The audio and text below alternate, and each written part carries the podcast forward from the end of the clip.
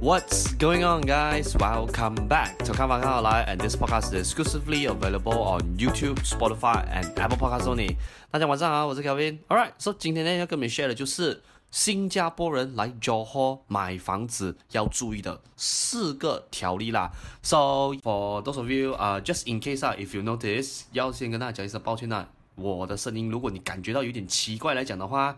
呀。那个喉咙还没有好啦，OK，因为这次的病毒，我只能说真牛逼，OK，是 one of the most difficult to tackle with 啦，OK，它好像这样可以进化这样子的，哇，然后总之就是 quite difficult to deal with 啦，OK，再来，嗯，今天要聊的这个东西呢，to be fairly honest 啊，我在我之前呢有一场的 live 有做过了啦，不过。At the same time，又收到了一些人的 feedback，就是讲说找不到那个 live video，所以我就打算说，OK 啦，Why don't we just remake this video again 哦？And do of course，因为这个 video 发布的那个日期啦，可能你们的有的人哦就在下面问讲说，Kevin，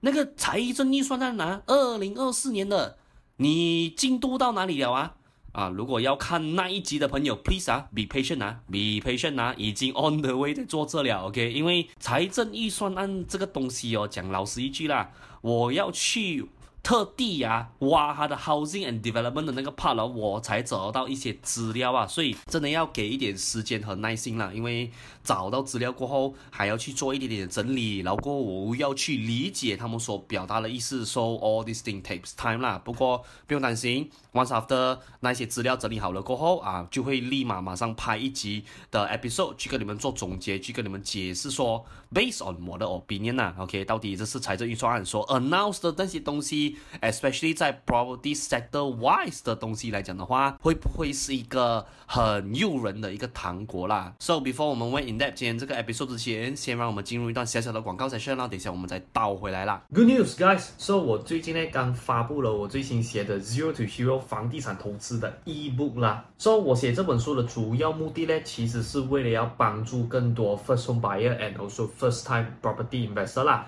去用更加容易的方式了了解关系到房地产这个领域的 knowledge 哦，这样我在这本 ebook 里面呢，主要有 cover 了房地产四个 aspect 的东西啦。第一个就是你买房之前必须要做好的基础准备工作，第二个就是房屋贷款的知识，再来第三是房地产的 basic knowledge，再来第四就是 property investment。你在你的策略布局上面，我会给你一些小小的 tips 哦。所以我在这个 ebook 里面有 cover 到的 topic，就好比如 freehold、leasehold，还有 private lease 等等地契之间的差别。再来就是我有在这一本 ebook 里面 share 给你的一个 formula，就是你可以这样子 based on 你现在的薪水去计算出你可以负担到多少钱的房屋贷款啦。再来第三，this has been one of the most requested topic that has been requested to written in this ebook，那个就是 refinance。And yes, I do know most of you guys do heard the goods and bad things about refinance，no matter 是在 online 还是 offline 都好，but 我在这本 ebook 里面呢。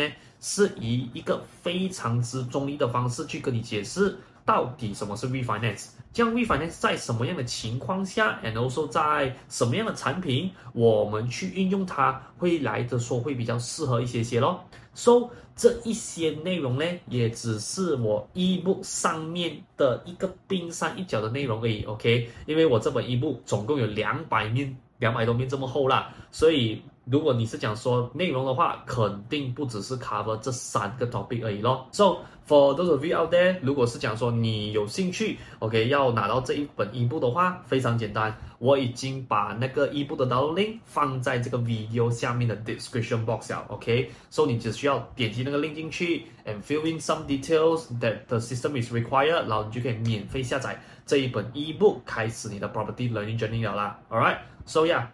这个 plugin ads 就先到这边，So guys, let us get back to tonight's main show 啦。So 第一个条例呢，也就是 SBA price 哦，一定要在一百万马币或以上啦。所以我相信你们哦都很了解这个 law 啦，因为在马来西亚哦，基本上啊，如果现在 as 不要讲说 Singaporean 啊，in general foreigner，no matter which country that you are from，when 你 enter 进来 Malaysia 的话啦，你买屋子的话哦，我们一定会有一个 price limitation cap 在那边的啦。所以以 Johor 的例子来讲的话哦，目前我们的 pricing cap 是 cap 在一百万马币或以上啦。这样，when 你今天可能 let's say 哦，去其他州属，like for example，可能你去 Benin。或者是说你去 KL 来讲的话啦，可能这个价位会改变呐。不过如果是讲以当前 Johor 的条例来讲的话，是会在一百万或以上咯。那可能哦，在这边就会有的人问我讲说，诶，Kelvin，可是哦，你讲的东西不是很 accurate 嘞，因为我之前去看一个房子哦，那个 property agent 跟我讲啊，这个 five hundred thousand 的这个 property 哦，我作为一个新加坡人啊，as foreigner 来讲的话啦，我也可以买的哦。So 这个东西哦。它 fall under 两个 special condition 啊，第一个 special condition 是哦，在早期啦，虽然这个东西我还没有 get 到那个 full version 的 explanation 啊，不过简单让你们理解来讲的话啦，在之前哦，Johor 旧的 land code 来讲的话啦，它的确是允许 foreigner 可以以五百千马币的这个价位哦，去入手买一些 building 啦，不过这一些 build 在之前旧款那个 land code 的那些 building 哦，讲老实一句，现在已经是越来越少了啦。嗯现在大多数的 building 哦，都是 built on the new land code，所以这就是为什么你会看到啊，现在的那个 price limitation 哦，逐渐来讲的话啦，都已经是。我可以说差不多接近一百个 percent 哦，都是要转去这个一百万马币或以上的这个 limitation cap 了咯。这样再来第二种 special condition 呢是啊，我不要讲 specific location 啦，不过在 Johor 有某个地区啦，之前哦 government 为什么他们会 allow foreigner 可以以五百千的这个价位去入手那边的房子哦，就是因为他们有 provide 所谓的 tax incentive 啦，所以。这就造成了为什么你今天去到那个某个在交货的那个地区哦，可以以五百千的这个价位去买到那边的房子咯。所以以上这两个哦，就是你可以以五百千去买到我们 local property 的一些 special case scenario 啦。不过如果是讲，Average 来讲的话哦，please 啊，stick to 那个 one million ringgit 的那个 cap 哦就行了的咯。再来第二个，也就是 state levy。When 你今天哦，如果是一个 foreigner，你进来 j o h o 你来买房子来讲的话啦，你是需要我缴税务给我们的州政府的啦。所以这个税务呢，也就是简称为 state levy fee 咯。这个 state levy fee 呢，它其实哦是 either charge 你两万块马币。或者是 two percent of SBA price，这样他们是怎样子去 determine 的嘞。来，我给你一个 example one 啊，打个比方，今天你买的那个房子哦，是准准啊，在 one million ringgit。这样你看呐、今天哦，我作为 government 啊，我收你两万块。和我 charge 你 two percent of 那个 SBA price 来讲的话，其实到最后那个数目都是相同的嘛，对不对？所以在这个 example one 来讲的话啦，government 就会比较 straightforward 咯，直接跟你收一个两万块马币的一个 state levy fee 就好了啦。像 example two，let's say 今天你买的那个房子哦，SBA price 是在两百万马币，这样在这个时候啊。Government 呢，他们就会去看说，OK，charge 你两万块，跟 charge 你 two percent of SBA price 来讲的话，他们就会去 determine whichever one is higher 啦。这样你看呐。如果是我拿 two percent 去乘以两百万的 SBA price 来讲的话，就可以收到四万块的那个 levy fee 了。所以在 example two 的这种情况下来讲的话，government 就会 proceed with charge 你 two percent of SBA price instead of 收你一个两万块的一个整数啦。接着第三个呢，也是算是众所皆知的啦，也就是 HDB 的事情咯。So 在这边呢，因为我知道有蛮多的新加坡人哦，你们都是在新加坡已经是有买了房子了啦。这样在这边有一个东西是你需要 take note 的啦。如果说你是新加坡人，然后 within the last five years 啊，你有拿到新的 HDB 来讲的话啦，by law 来讲的话哦，你是不能在 Malaysia 买任何产业的啦。这样 on the other way round，要是说今天你是拥有了你的 HDB 超过了五年，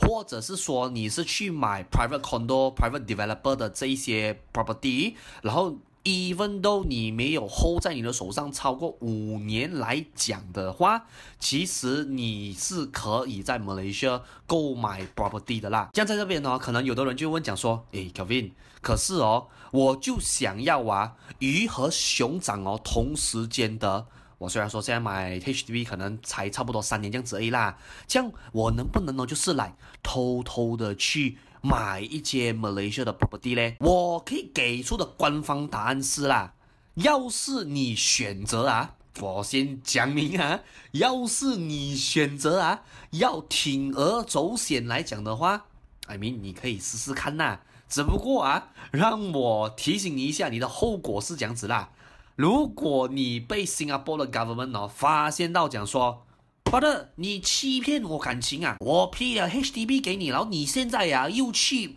Malaysia 那边找多一个小三去那边买一个 property 啊，诶，sorry 啊，我觉得我们这个关系哦有一点点破裂了，我不想跟你 continue 下去了。在这种情况下啦，Singaporean government 哦。If they want to take back 你的 HDB 来讲的话啦，是有权利可以这样子搓的啦，所以我都希望各位啦，如果说啊，你真的是那种啊，哎呀，Kevin，我虽然现在 HDB 还没有超过五年，不过啊，你懂啊，手痒卡称痒，我真的很想在马来西亚买多一间 property 嘞。这样，如果是这种情况来讲的话啦，my suggestion will be。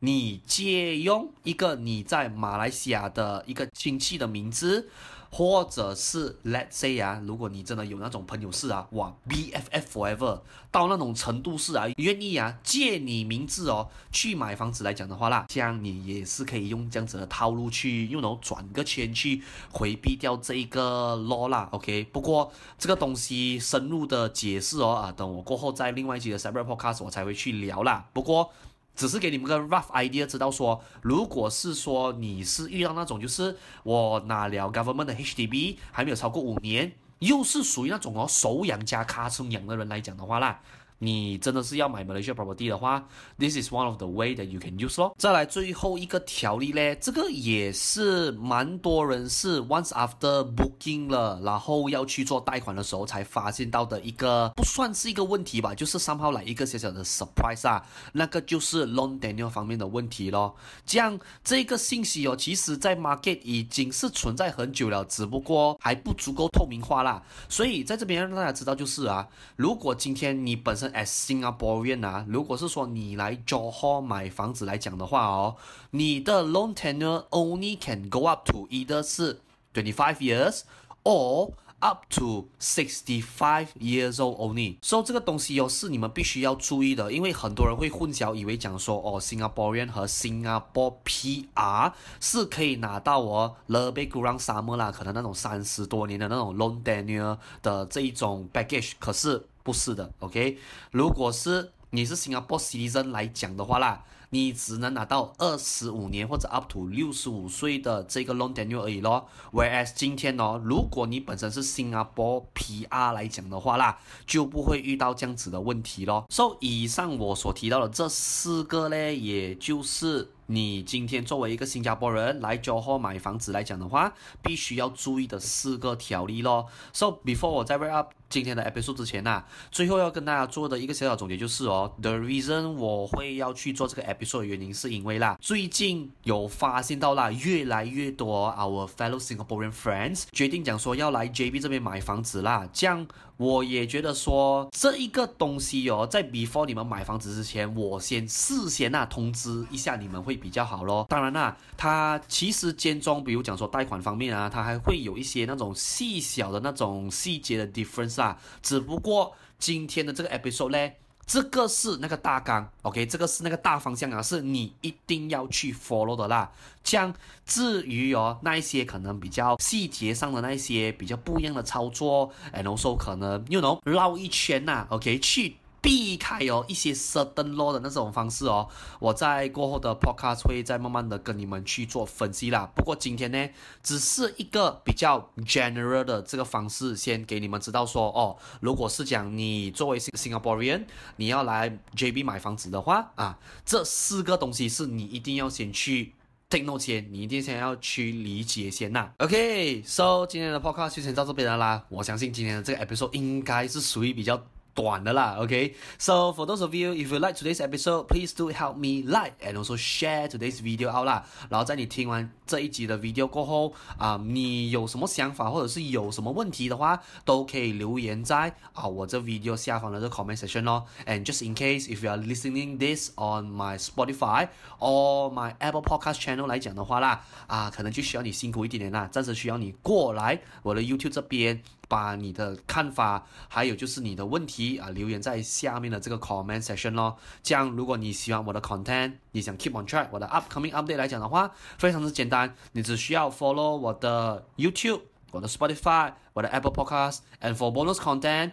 content，please do follow me on my Instagram as well 啦。所有这些 channel 的 link 都放在啊 video 下方的这个 description box 了咯。And please do remember，if you like my content，leave a five star rating review on my Spotify as well as my Apple Podcast channel 啦。And also，你的 subscription and rating 不只是说可以帮助我的 video expose 给更多需要的人观看到，but do of course 啊，对于我来讲也是一个。大大的鼓励咯